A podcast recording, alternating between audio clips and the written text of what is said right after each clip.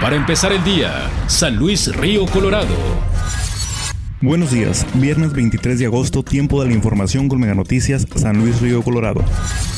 El ciudadano Sergio León, ingeniero y comerciante local, habla sobre la inversión realizada durante las dos últimas administraciones del ayuntamiento respecto a la galería urbana, ya que desde un principio se tenía conocimiento de que se instalaría en un territorio no permitido legalmente. Sin embargo, se hizo caso omiso a pesar de las observaciones al respecto durante la sesión de Cabildo donde se trató el tema. Fue en el 2015 cuando se presentó el retiro de propaganda del muro fronterizo justificando que se iba a implementar el proyecto de la galería urbana, siendo que el gobierno municipal no tenía jurisdicción en esa área federal, dejando como consecuencia futuro lo que se presentó recientemente la solicitud del gobierno americano para que se retirara.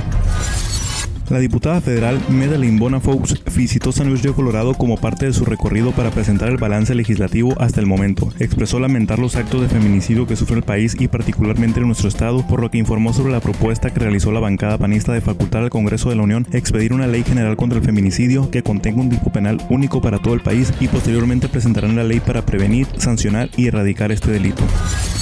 comienza la expansión de la sala de urgencias en la Clínica 12 del Instituto Mexicano del Seguro Social en San Luis Río Colorado con una inversión de 60 millones de pesos por parte de la delegación regional. Dentro del plan de desarrollo se invertirán 24.7 millones en obra para ampliar el servicio de urgencia y se anexaron 12.4 millones en equipamiento. En la Clínica 38 en la ciudad se ampliará la capacidad de atención con la construcción de cuatro consultorios médicos para propiciar 2.000 consultas adicionales de manera mensual. Con el objetivo de erradicar la violencia desde su inicio, se promueve en las escuelas el violentómetro, el cual consiste en aplicar un test a los jóvenes para que puedan identificar el tipo de violencia que pudieran estar sufriendo por parte de sus compañeros, familia o pareja. Con esto se promueve el reconocimiento y denuncia a tiempo, además de concientizar a su vez a los que están ocasionando actos violentos para eliminar estas conductas y evitar que las refuercen.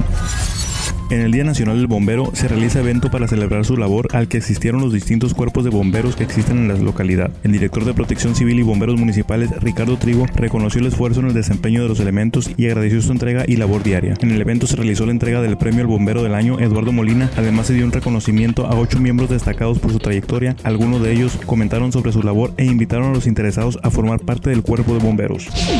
Para empezar el día, San Luis Río Colorado.